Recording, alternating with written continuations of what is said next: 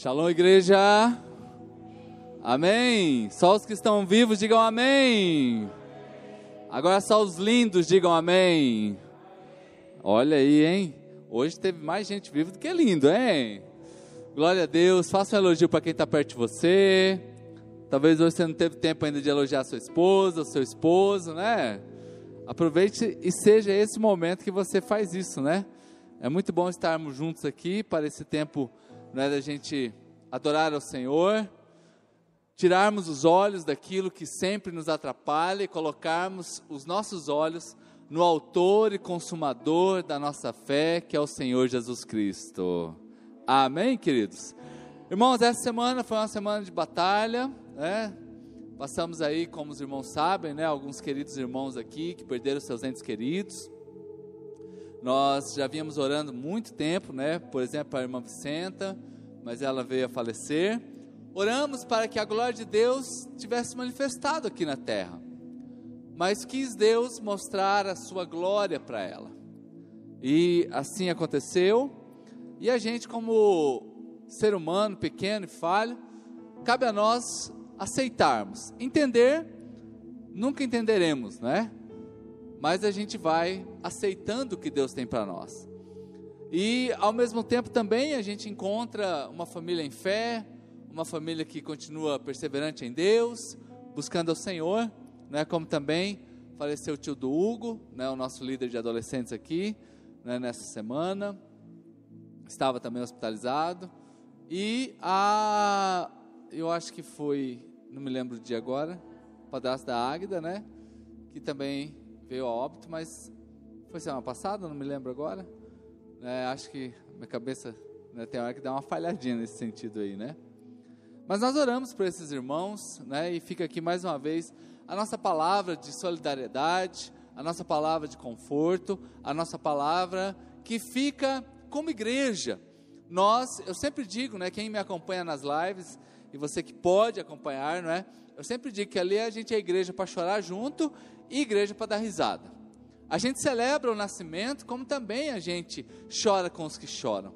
A gente come o bolo junto, mas se for para pegar na alça do caixão, a gente pega também. E é assim que a gente vai vivendo a vida, né? Pessoas nascem, pessoas morrem e um dia, não é, chegará a nossa vez. Infelizmente, um dia chegará a vez de todos, né, que estamos aqui. Às vezes a gente fala assim: "Ah, quero estar com Jesus", né? Mas daí quando fala assim, você quer morrer? Aí ninguém fala, ah, rapaz, não quero não, hein? quero viver um pouco mais aqui nesse negócio. Mas enfim, queridos, o que eu quero dizer é que, como Paulo diz, né? Eu olho para o autor e consumador da minha fé e o meu foco é ele. E eu estou diariamente buscando a isso. Queridos, temos aqui na igreja hoje, não é, esse grande desafio, junto com os irmãos, de trazermos uma palavra de esperança, uma palavra que gera uma expectativa nossa ao nosso coração, semanalmente semanalmente. Acredito eu que, como igreja, nunca foi tão necessário nós termos uma palavra de encorajamento a partir da fé em Cristo Jesus. Nós temos uma base bíblica para rompermos em fé diariamente, vencendo os obstáculos que estão sendo colocados a nós. Quando a gente olha, por exemplo, o livro de Hebreus, especificamente lá para o capítulo 11, que vai falar sobre os heróis da fé, que dizem que são pessoas comuns. Diga assim comigo: pessoas comuns Vamos lá, um, dois, três? Mas que se transformam em grandes guerreiros quando a batalha vem diante deles. São pessoas que estão dispostas realmente a morrer por amor a Jesus, a entregar a sua vida por amor a Cristo, a vencer diariamente, confessando que o Senhor é o dono da sua vida, que o Senhor é o dono da sua família e que é Ele quem habita dentro da tua casa. E se tem aqui algum guerreiro aqui, comece a aplaudir ao Senhor bem alto. Aleluia! E glória a Deus, queridos. Seguimos aí em frente, né? Junto com os irmãos queridos que aqui estão. Irmãos, nós começamos um novo mês, né? Próxima semana nós teremos a nossa ceia. E estamos aí firmes e fortes, não é? Declarando a palavra de domingo passado ainda, que faltam três meses, e assim como Obed-Edom recebeu a arca dentro da sua casa, isso mudou a sua vida, que você também possa ter esses últimos três meses desse ano, a gente possa desfrutar e viver de grandes milagres de Deus na nossa história. Essa tem sido a nossa oração diariamente. Amém? Mais uma vez, faço aqui a, o comercial, né? Para que você já coloque no seu celular, especialmente quem tem celular Android, você já pode colocar no seu celular o aplicativo da igreja, da Church do Alto, cadastre você, né? A maioria das famílias tem dois, três celulares, então o esposo baixa o seu, a esposa baixa o seu, se tiver filho com celular, baixa também, porque também é uma maneira da gente ter né, um cadastro mais organizado, com datas ali, porque vai ser requerido para você efetuar um cadastro ali, data de nascimento, data de casamento, e assim o que, que acontece? Nós temos na igreja um banco de dados muito mais organizado sobre a sua vida, e a gente pode, né, à medida que a gente for organizando o nosso, o nosso, a nossa secretaria, a gente consegue é, mandar uma mensagem específica para você.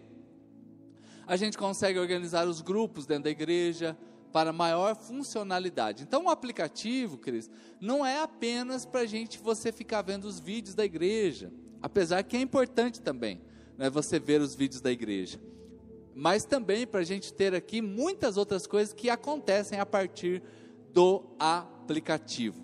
E fica aqui o meu apelo, gente, assista o canal da Church do Alto. Por que eu estou gastando esse tempinho aqui falando para vocês? Porque canais do YouTube, eles geram monetização, geram recursos para os seus proprietários. E o nosso canal aqui, nós estamos trabalhando para que ele também seja um canal que seja uma fonte de renda. Em que sentido a gente pode ter lá? Porque toda vez que você abrir um vídeo do YouTube, não tem uma propaganda antes? Que está ali a opção de você pular ou não. Certo ou errado? Certo, gente? A não ser que você pague o YouTube Premium, que daí você não tem nada disso, né? Mas a maioria não paga. Então você pula aquilo lá, mas de vez em quando você assiste um daqueles lá. Então aquilo lá tem uma empresa que está pagando para aquele comercial aparecer. Então tudo na internet não tem nada de graça. Você recebe de graça, mas para aparecer para alguém está sendo pago, ok? Então assim, quem recebe uma fraçãozinha desse recurso é o dono do canal. Então nós poderíamos, por exemplo, é, pagar a internet, comprar uma câmera, melhorar o computador, né? N coisas que pode ser. Se a gente fizer ou não fizer, gente, de, de todo jeito vai estar gerando algum recurso aquilo lá. Que a gente hoje, já com a experiência que nós estamos tendo, nós podemos aprender. Então fica aqui a dica, assista o canal do YouTube, né? Eu falei de manhã que nós precisávamos mais ou menos de mil horas, né? Mas são duas mil horas que nós precisamos de audiência. Mas se cada um aqui assistir pelo menos 60 minutos durante essa semana inteira, vão dar 300 minutos. Se 10 pessoas assistirem, nós teremos 3 mil minutos assistidos, não é? Então nós precisamos de 4 mil. Nós já temos 2 mil e pouco lá, então fica aqui o apelo: assista o canal da igreja. Amém, queridos? Amém. Está ali de grátis para você, né? ter palavras de fé, palavras de ânimo, encorajamento diário para a sua vida. E lá tem muitos vídeos, tá? Tem mais de 100 vídeos lá. Você não vai ficar vendo o vídeo repetido, não, tá bom? Bora lá para a Bíblia, gente? Salmo 56, versículo 4. Salmo 56, 4. Pedi aqui para o Fernando colocar aqui para nós aqui, né? E, ó, já está aí, já. Esses guris são rápidos demais, gente. A gente mal fala e já está aqui, ó. Em Deus, cuja palavra eu louvo, em Deus eu confio e não temerei. Olha só, gente, em Deus, cuja palavra eu louvo, em Deus eu confio, e eu não temerei.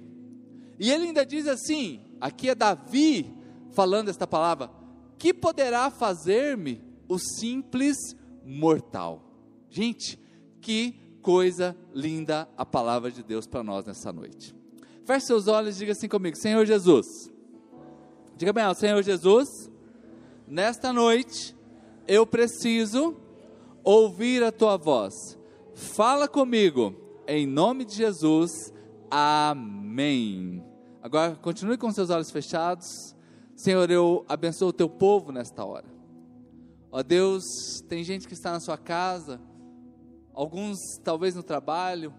Ó Deus, mas tem aqui um povo aqui dentro desse prédio sedento Ó Deus, clamamos que venha o Teu Espírito Santo a ministrar o coração de cada um que aqui está. Ó Deus, que seja uma noite, ó Pai, de muitas palavras do céu em direção ao Teu povo. Ó Deus, celebramos a tua palavra e confiamos nela e queremos descansar nesta palavra. Ó Deus, então em nome de Jesus, ó Pai, que eu me esconda atrás da tua cruz e o teu Espírito Santo fale ao teu povo nesta hora, em nome de Jesus. Amém. Queridos, a única esperança que nós podemos ter nos últimos dias é na palavra de Deus. Não se esqueça disso. Aliás, Deus tem muitos modos de falar com você. Deus pode falar através de um sonho. Deus pode falar através de uma canção. Deus pode falar através de uma árvore, né? Ontem mesmo eu acordei, eu sempre acordo bem cedo, e eu preparei um cafezinho, eu sentei né, em casa e fiquei ouvindo o canto dos passarinhos. E a gente começa a ver como que a beleza de Deus está ali. E naquele momento a gente, eu, eu comecei a glorificar a Deus, né, por coisa tão, tão simples, mas tão bela ao mesmo tempo, né? Então essa de, de ver os pássaros cantando, né, foi uma das maneiras de eu perceber a presença de Deus ali junto comigo. Deus pode é, falar com você neste culto. Deus pode usar um amigo para falar com você. Deus usa tantos modos, um, às vezes um filme, queridos, é, esses filmes evangélicos, às vezes tem tanta mensagem que a gente aprende ali, não é? que a gente busca e a gente é, é acalentado e confortado por algo. Então Deus fala de muitos modos conosco, amém, igreja? Agora nós só temos um jeito de falar com Deus, que é na oração. Eita, Olha como que a gente é limitado, gente. Deus pode falar conosco através das cores. Deus pode falar conosco através dos animais. Ontem, por exemplo, a, a Júlia estava lá, né? Vem cá, Júlia, vem cá, traz aqui para mim aqui essa belinha. Né? E nós estávamos conversando e a Júlia estava me dando uma aula sobre abelha. Né? E tudo para mim é sermão, né? Eu falei, nossa, filho, isso aí dá um sermão. Porque a Júlia começou a falar assim, oh, pai, você sabia que a abelha, ela pode viver até cinco anos? Gente, você sabia que uma abelha pode viver até cinco anos? É bastante tempo, né? Para uma, uma abelhinha. Aí eu falei assim para ela, aí ela falou assim, mas se ela picar, aí poucos dias ela morre. Verdade, né, gente? Quem já ouviu essa história aí de que a... Aí o, o sermão é o seguinte: se você não machucar ninguém, você vive muito. Mas se você machucar alguém, você começa a morrer. Quando você não ofende ninguém, você tem longa vida. Mas quando você pica alguém, você perde, começa a perder vida. Bzzz, cadê as abelhinhas que estão aqui? Espero que todas estejam com o seu ferrão no lugar. Se você já gastou o ferrão, então que nesta noite seja uma noite de você renovar o ferrão para você não morrer. E ser como uma abelhinha que vive muito, gente. Aí nós estávamos lá em casa, então assim, ao mesmo tempo que Deus está falando conosco através de uma simples abelhinha, e ela não trouxe proposital não, né? Toma aqui sua abelha. Uma simples abelhinha começa a falar conosco, gente. Mas você e eu só temos um jeito de falar com, com Deus, que é através da nossa oração. Então, que neste culto hoje você possa realmente ter uma conversa séria com Deus acerca daquilo que precisa ser transformado na sua vida e acerca daquilo que Deus tem para você. Aqui está um exemplo extraordinário na vida de Davi. Gente, Davi aqui, esse salmo, ele é escrito em meio à fuga. Diga assim comigo, fuga. Então Davi ele está fugindo. Saul queria matá-lo, não é? Porque ele já havia sido ungido rei. E nesse momento haviam três mil homens atrás de Davi, gente, buscando Davi para tudo que é lado. Imagina, gente, a gente, você sendo perseguido. Em é, uma cidade como nós, aqui em Campo Grande, às vezes a gente percebe que a cidade é, aparentemente é tão grande, mas é tão pequenininho isso aqui, queridos. Quantas vezes a gente encontra pessoas aí, nossa, rapaz, se tivesse marcado com você não dava tão certo de te encontrar aqui. Então, queridos, encontrar Davi era uma questão de tempo. Se Deus não entrasse com o um milagre. Agora, o que que Davi faz? Ele vai fugir e ele foge para a cidade de Gate. A cidade de Gate, para quem não conhece muito geografia bíblica, é a cidade do gigante Golias. Então Davi ele tem uma ideia brilhante. Ele fala assim: bom, eu matei Golias então eu vou me esconder lá na terra de Golias, porque o rei Saul nunca vai me encontrar lá. A ideia é brilhante, é extraordinária, mas passa um dia alguém descobre Davi dentro da cidade deles. Olha lá, o rapaz que matou Davi está aqui, que matou Golias está aqui. E começa uma nova perseguição, agora a Davi. E é nesse momento, queridos, que ele escreve isso daqui. Uh, ei, se ele sai daquele território, ele está frito na mão de Saul. Se ele fica dentro do território, ele vai ser morto pelos filisteus. E agora, qual é a saída então? A saída é uma só: é fazer o que eu acabei de falar para vocês, é orar e buscar direção a Deus. Ei, uh, olha para mim, olha para mim. Ei, ó, você que acha que não tem saída, esta noite é a noite em que você pode sair daqui com uma direção clara para a tua vida. Esta é a noite que você pode ter do Senhor, do céu, uma nova expectativa mediante a fé no Senhor e naquilo que Ele pode fazer. É onde Davi diz assim: em Deus. Eu não posso olhar Saul com seus três mil valentes. Eu não posso olhar aqui os filisteus dentro de Gade. Mas em Deus, cuja palavra eu louvo, em Deus, em quem eu confio, eu não vou temer. E o que, que pode me fazer o homem, o simples mortal, apenas com três mil soldados? O que pode me fazer agora todos esses filisteus aqui dentro? Gente, que oração ousada!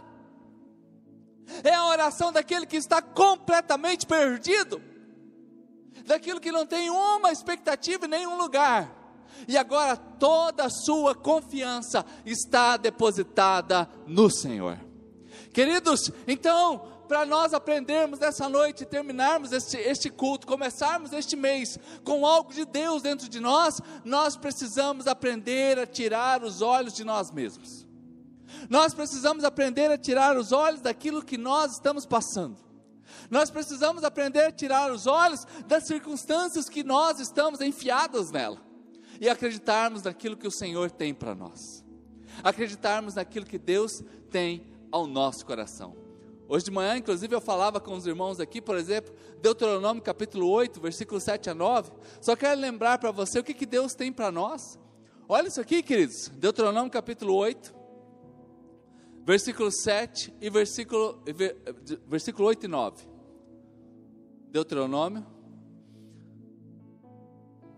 Olha só. Versículo 7. Pois o Senhor, o seu Deus, os está levando a uma terra boa. Ei, você está sendo levado por Deus a uma terra boa. Não, alguém que tem fé aqui, Deus está levando você a uma terra boa. E olha só, gente, uma terra cheia de riachos, cheia de tanques, cheia de água.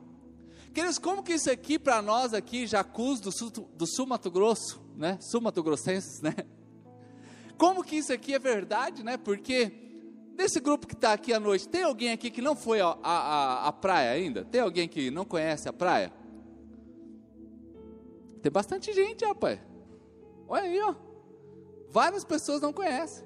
Sabe quando a gente chega lá, nós, Jacus, Mato quando a gente chega lá, a gente fica impressionado com quanta água Uh, a gente fica impressionado, meu Deus, quanta água tem isso aqui, Deus é grande demais, gente, é muito bonito. Deu saudade, né? Quem já foi deu saudade, né? Que você receba aí uma viagem sobre a tua vida. Gente, concorda, né? Que Deus possa te dar uma viagem. E para você que não foi, você vai ainda. Então, queridos, olha só. Ei, gente, esse povo está tá num tempo de transição. Eles estão saindo do Egito. Eles estão agora, é, durante 40 anos, eles estão andando por, pelo deserto.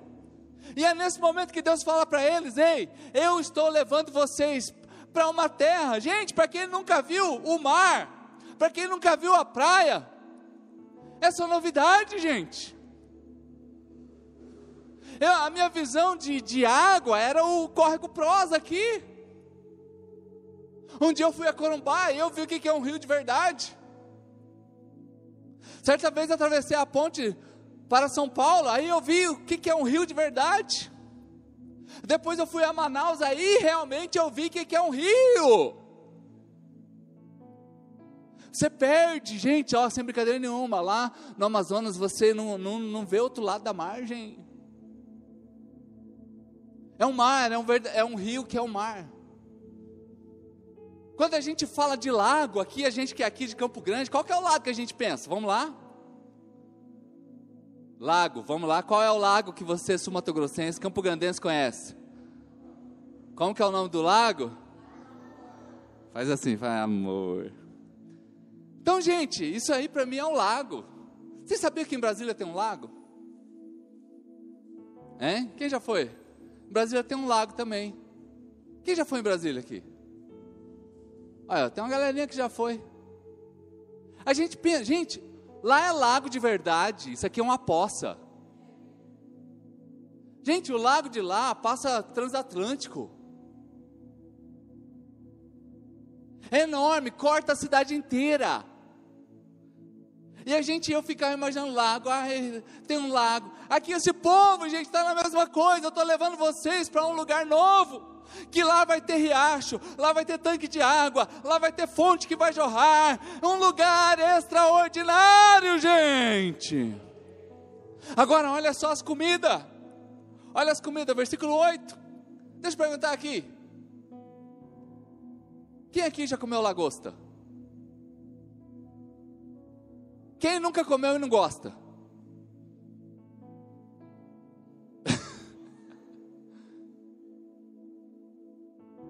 Quem aqui já comeu carne de lula? Quem aqui nunca comeu e não gosta? Não gosto disso. Gente, às vezes a gente também tem umas coisas no nosso paladar que a gente é assim, a gente nunca experimentou, mas a gente já não gosta de cara. Olha o que, que Deus está falando aqui para esse povo. Eu vou levar vocês para uma terra nova. Gente, eles só comiam pepino e cebola. Eles passaram 40 anos comendo maná.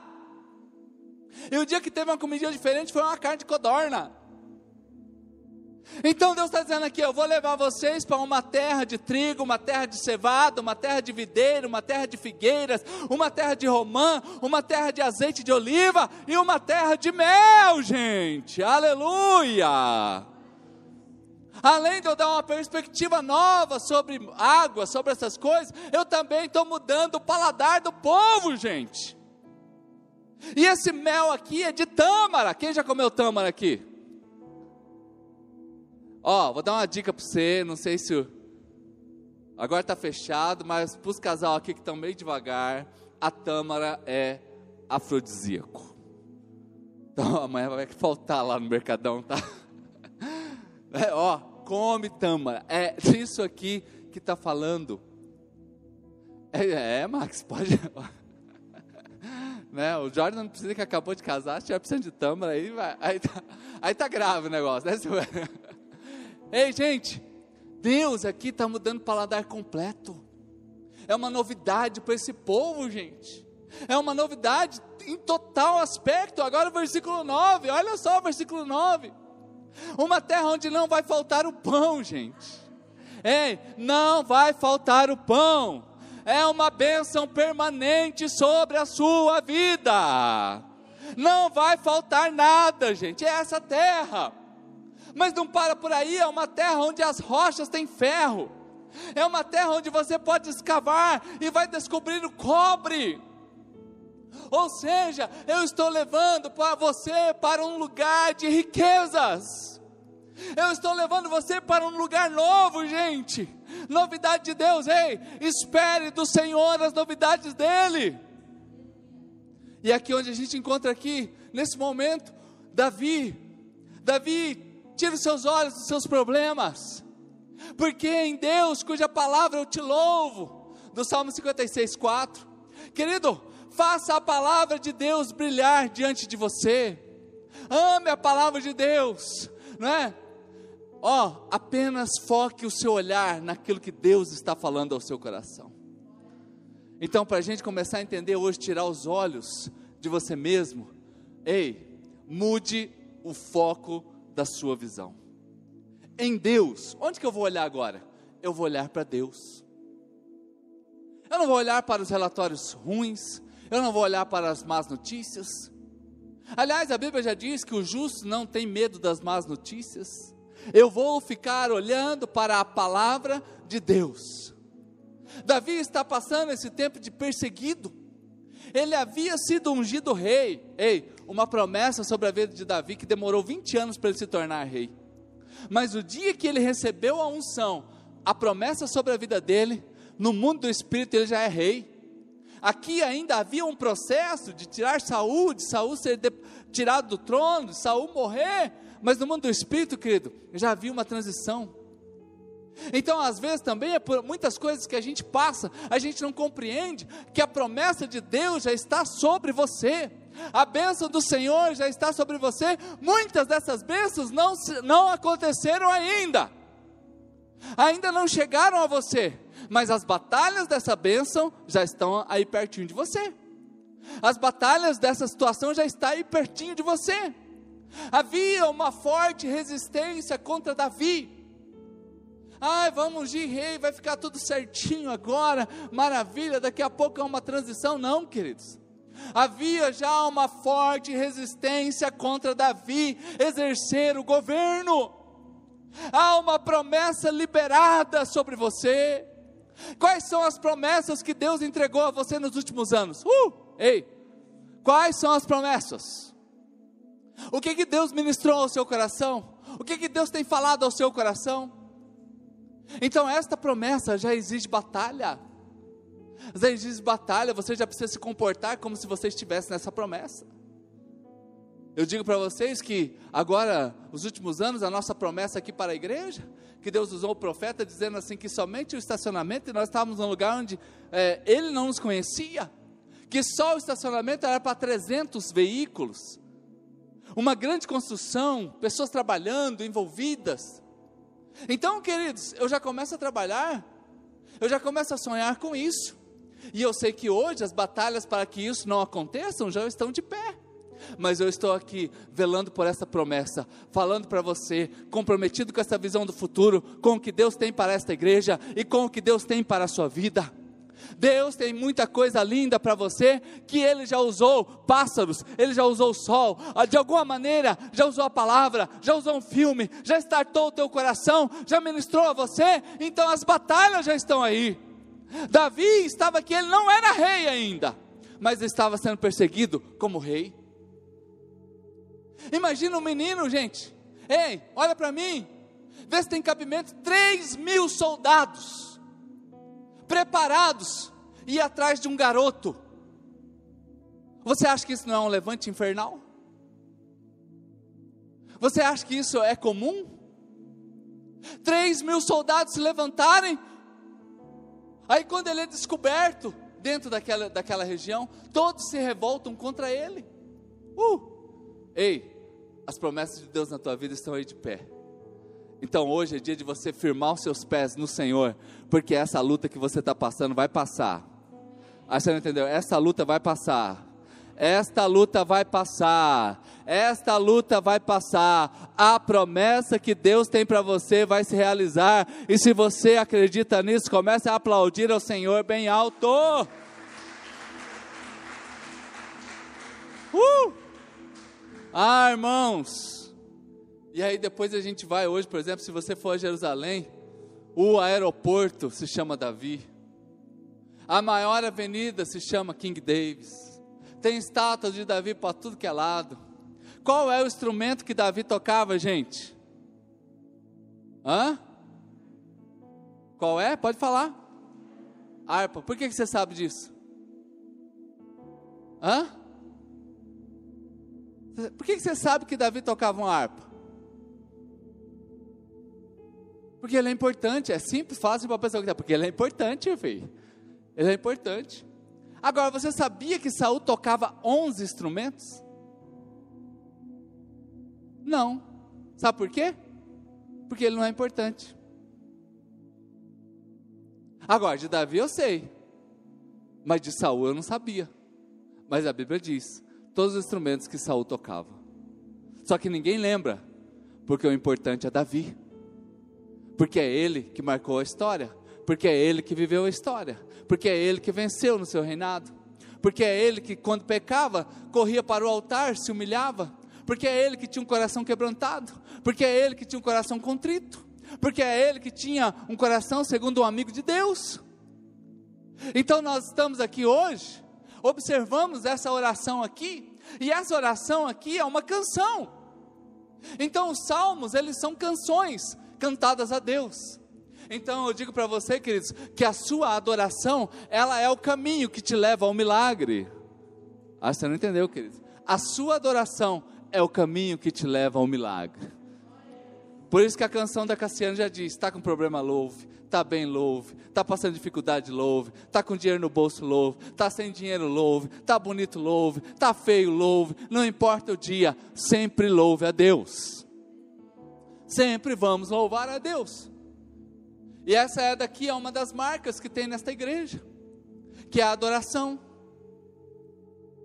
que é uma igreja adoradora, que a gente vem para momentos extraordinários de adoração aqui, se você não percebe a presença de Deus, que você possa sintonizar uma sintonia fina, que você será quebrantado durante a adoração que é feita neste lugar a Deus. E uma das coisas que eu entendo que Deus colocou como nós, como marcas, porque a gente hoje pode dizer assim: puxa vida, a gente teve um louvor tão gostoso de manhã, ontem à noite, aqui com os adolescentes, mais um tempo de adoração, na quarta-feira também, no domingo, nos dois períodos, a gente pode louvar a Deus. Eu não sei se você conhece outras igrejas, mas a grande parte das igrejas tem uma imensa dificuldade para ter uma equipe de louvor.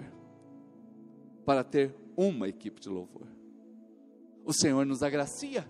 E uma das coisas que eu sempre ensino a vocês aqui é que a adoração que você faz diariamente na sua casa, ela é o caminho que vai te levar ao milagre. Então não tenha medo de ser um adorador extravagante no seu lar. Não tenha medo de ser um adorador extravagante dentro do seu carro.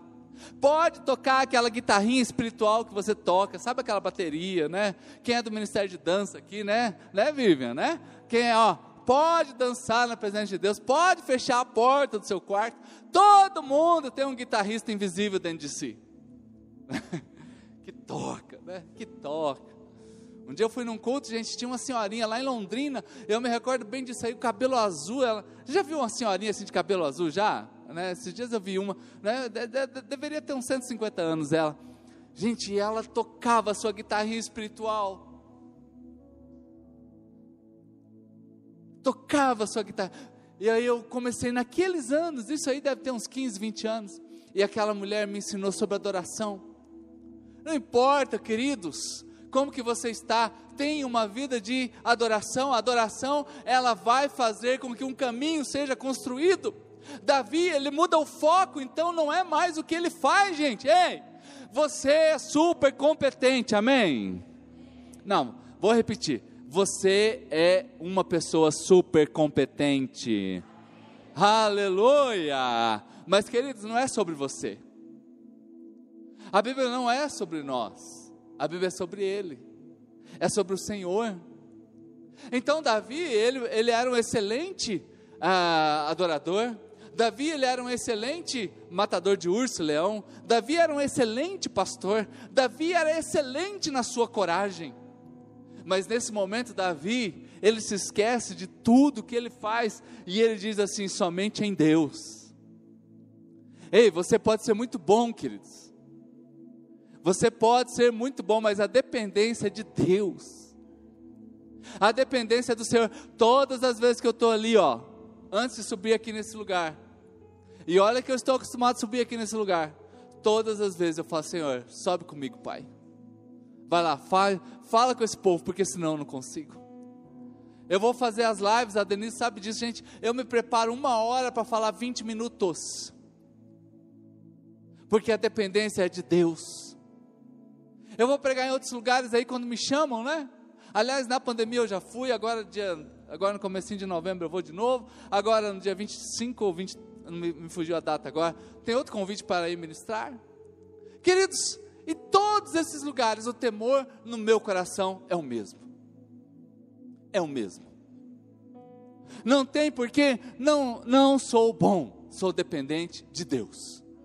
Então você que está aqui hoje, eu sei que você é uma bênção, você é excelente naquilo que você faz. Glória a Deus, excelente administrador, empresário, pai de família, mãe de família. Você que está aqui, excelente funcionário, funcionário público, excelente atribuições que você tem na sua carreira como autônomo, como um profissional liberal. Mas tudo isso não é a credencial importante.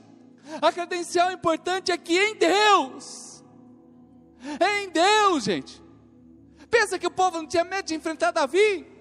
Rapaz, ele matou um Golias, o maior gigante da época, o maior guerreiro. Eu vou encarar Davi? Se Davi batesse o pé assim, meio alto assim, o povo saia correndo, com certeza. Mas é nesse momento que Davi, ele diz assim: em Deus, ei, tira os olhos da onde você está olhando e olha somente para Deus. Saia de cena e coloco a palavra no lugar. Coloco agora o, holofa, o holofote, olha, em Deus cuja palavra. Uh! Ei, agora o holofote é a palavra. Agora o brilho está na palavra, é ela que vai iluminar. É ela em Deus cuja palavra eu louvo, gente. Então Davi, ele também não está procurando um espelho para se ver não é o seu eu, não é a sua vida, é o Deus em quem eu confio. Davi está construindo um futuro com base na promessa que ele recebeu. Ei, para você que confia muito em você, fica aqui a dica, porque a gente, quem é assim, fica dependente de elogios. Então basta uma crítica para desmoronar tudo. Basta uma crítica para desmoronar tudo que a gente está fazendo, quem depende da aprovação dos outros. Quem depende de você? Um dia eu estava aqui na igreja aqui, a gente põe esses vídeos na internet, gente, então lá vai de tudo, né? Aí um menino que inclusive eu pastoreei, eu fiz uma, uma, uma piada para variar, né? Aí já colocou lá, em vez de pegar a palavra de Deus, fica contando histórias. Gente, sabe o que, que eu fiz? Escrevi um textão enorme. Gente, eu, eu falei da mãe dele, eu, de tudo que você pensar, eu falei. Aí, na hora de mandar, sabe o que, que eu fiz? Apaguei. Tu, mas falei tudo. Mas apaguei. Porque o que acontece? A gente é dependente de elogios a gente fica dependendo de elogios, a gente não sai do lugar. Uh! Ei, se você está esperando construir alguma coisa com base em elogios, vai passar rápido, porque as pessoas mudam de opinião rápido. Esse menino eu ajudei ele a casar. Esse menino eu comprei bons presentes para ele na época. Fui à casa dele diversas vezes auxiliá-lo quando precisou. Queridos, mas somos amigos. Já veio aqui na igreja aqui algumas vezes. Não perdi a paz por conta disso não, porque não dependo de elogios. Não dependo de críticas. Sabemos que a gente é falho todo dia, o nosso olho não está em nós. Porque até quando a gente olha, o que é uma pessoa de êxito? Dentro da sociedade oriental, dentro da sociedade especificamente de Davi, uma família de uma, uma pessoa de êxito lá naquele lugar é uma pessoa que tem uma família organizada. Para nós aqui, quando a gente vem para o nosso lado aqui, o que, que é uma pessoa de êxito? Quem tem um carro legal? Quem tem uma casa legal? Quem tem uma conta bancária legal? E o resto? Ah, o resto é importante. A gente tem tudo isso daí. Então, queridos, Davi ele está em Gate, ele está na terra do gigante Golias. Ele achava que ninguém iria encontrá-lo lá, mas um dia o encontraram, o encontraram.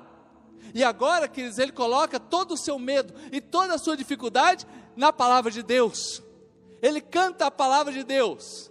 E assim que como os inimigos crescem, a palavra dentro dele cresce mais ainda. Uh! Ei, quanto mais inimigos, mais palavra de Deus dentro de você. Quanto mais difícil for vivenciar a vida, mais palavra de Deus você precisa ter.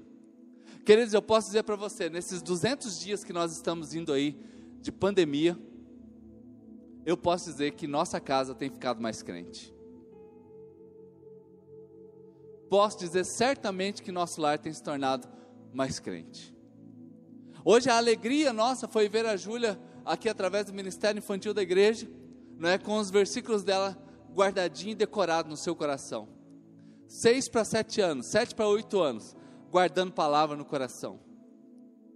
Aí o Gabriel estava vindo com a gente, foi a cobaia. Gabriel, você sabe meu versículo hoje? Aí ela falou o versículo. Ó, oh, mas eu aprendi outro versículo. É esse aqui. Por que, que as pessoas querem montar escolinhas de futebol e pegar crianças dessa idade? Porque essa é a janela que se abre dos 7 aos 12 anos para qualquer aprendizado ficar mais fácil. Então, quem está aqui que tem filhos nessa idade, essa é a época de começar a ensinar algo novo.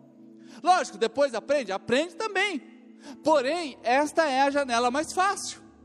Queridos, então nós estamos aqui colocando a palavra, gente. A palavra é a lâmpada. Salmo 119, versículo 105, por favor. Né? Olha só, gente. Vou até ligar a lanterna desse celular aqui, só para vocês entenderem melhor. Olha que coisa linda. Vamos lá, vamos lá, atende. Ixi. Você quer que o negócio funcione? Não funciona, né? Ó, a tua palavra é a lâmpada, vai iluminar os meus passos. Então nós estamos falando aqui uh, de coisinha rápida, breve, pequeno. Eu estou aqui. Então a palavra é a lâmpada que ilumina os meus passos. Eu preciso dar um passo. Amanhã eu vou acordar, é um passo. Tomar aquele café da manhã é um passo. Sair para o trabalho é um passo. Agora, essa palavra também é a luz e agora não é luz para passos, ela ilumina o caminho. Então, esta palavra que Davi está colocando aqui no centro, ela vai para o pertinho, para o dia a dia, para as coisas básicas do dia a dia, como também vai para toda a sua história.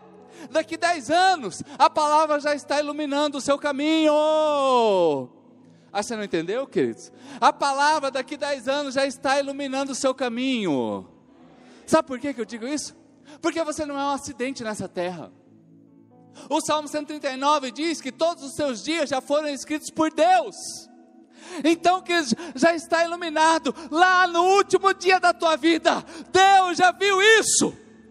E é o que Davi está dizendo aqui. Eu quero que o Senhor, ó Pai, guie os meus passos eu ilumino a palavra, ela vem agora dentro do meu coração, porque eu não quero dar um passo fora da palavra de Deus, gente.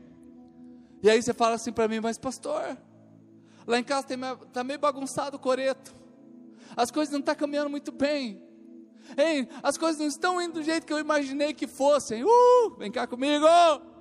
Volta lá no Salmo 56, versículo 4, por favor, Fernando que aí diz assim: em Deus cuja palavra eu louvo, em Deus cuja palavra eu confio, e agora eu não vou temer o que me acontece. Quando você coloca a palavra de novo no centro da tua vida, não importa o que está acontecendo hoje, confie no que Deus já ministrou ao seu coração. Ai, pastor, mas está me faltando promessa. Gente, promessa na Bíblia é o que tem. Eu e minha casa louvaremos ao Senhor. Ei, eu e minha casa louvaremos ao Senhor. Eu sou Deus que te sara. Ei, mal algum chegará à tua tenda. Onde você colocar as mãos será abençoado. Queridos, as promessas estão aí disponíveis estão disponíveis para nós. Agora, queridos, ele está aqui nessa terra de gigantes.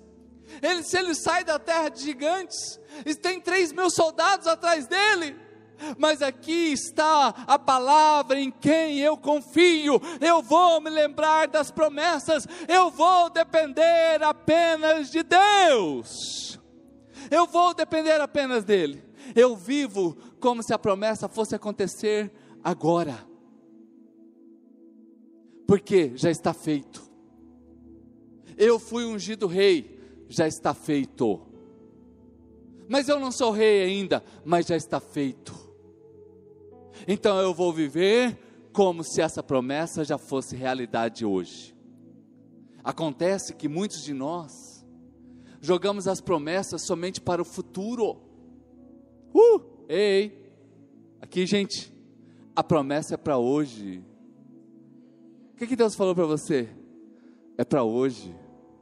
Você acha que eu fico imaginando daqui, ai, daqui a 10 anos nós vamos ter 300, um estacionamento para 300 veículos. Eu já vivo vivendo essa promessa hoje. Eu venho aqui, eu venho aqui durante a semana aqui na igreja aqui, eu unjo essas cadeiras todas para você chegar aqui. E fico aqui imaginando as coisas que Deus vai fazer conosco. Agora, com esse calor que chegou aí, forte aí, a ideia já é colocar ar-condicionado aqui rapidamente agora, resolver esse calor aqui. Amém? Queridos, viver a promessa como se já fosse hoje. Viver a promessa como se já Você já agradeceu por não ter? Eu me lembro da, da biografia de Charles Finney, que começou inúmeros orfanatos sem ter um real. Charles Finney, né? E teve um dia que conta a história que ele não tinha café da manhã.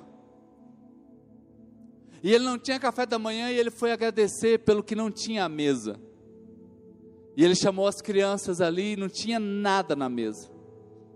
E ele falou: Vamos agradecer agora o café da manhã. Pai, eu quero te agradecer pelo pão, quero te agradecer pelo leite.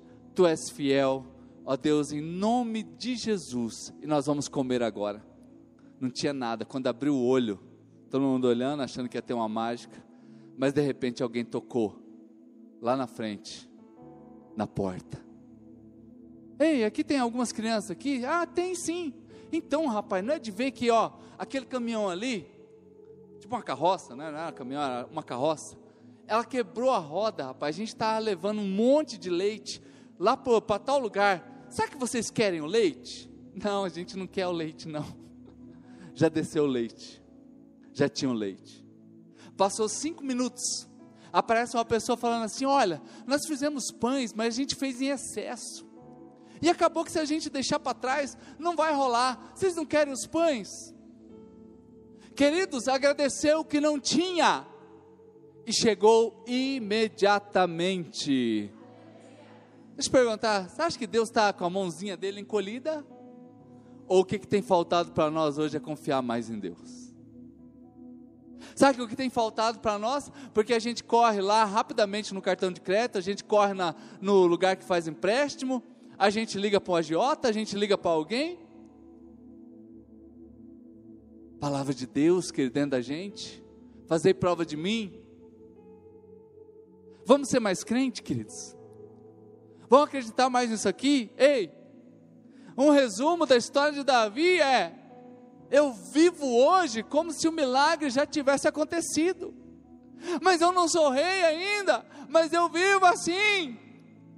E para a gente caminhar aqui para o final, queridos, é o Deus em quem eu coloco a minha esperança e eu não temerei. Eu coloco a minha esperança em Deus. Gente, você se julga uma pessoa de fé? Vamos lá? Quem se julga uma pessoa de fé aqui? Olha, a pessoa está meio assim, né? Tá. Deixa eu perguntar, você conhece alguém que tem mais fé que você? Quem conhece? Quem conhece? Uma pessoa que tem mais fé que você. Gente, eu conheço inúmeras. Principalmente daqui agora lá para o dia 12 de outubro, normalmente tem uma galera aí que faz umas procissões. Sabe? Gente, mas tem uma fé porque pode sobe escadaria de joelho. Eu não tenho essa fé não. Mas sabe qual que é o problema? É onde eu coloco a minha fé. Ter fé, eu acredito que todos nós temos, mas onde você está colocando a sua fé? Se você tiver um milhão de reais, um milhão de reais, quem recebe? Você dá para mim guardar lá na minha casa? Lá em casa eu tenho uma cerca elétrica, tenho uma concertina e tenho trava no portão. Um lugar bem seguro. A gente mora lá já tem quantos anos, amor? Uns desde que a Júlia nasceu, né? Oito anos já. Foi roubado duas vezes, mais umas três tentativas, que pela misericórdia não entraram. Mas é um lugar bem seguro. Você colocaria esse um milhão de reais lá em casa? Não, o pastor falou que lá na casa dele é top. Só foi roubado duas vezes, mas está tudo tranquilo, né? Ele não tem seguro também desse um milhão de reais. Onde você vai colocar esse dinheiro? Qual é o lugar mais, mais, mais óbvio? Hã? Onde? Vamos, pode participar, gente. Um, dois, três. No banco. Por quê? Porque é seguro. Eu descobri um Deus. E eu coloquei a minha fé nele. Por quê? Porque é seguro. Porque é o Deus em quem eu confio. É o Deus que eu não vou temer nada. Porque eu confio. Então é nele que eu coloco a minha esperança. Ei, fé é assim. Pode ser do tamanho de um grão de mostarda. Ela vai funcionar o detalhe é onde você coloca essa fé. Onde você tem colocado esta fé? Irmãos, é tempo da gente virar a página. Ah, você não entendeu? É tempo da gente virar a página. É tempo, queridos. E eu gosto muito da história de José.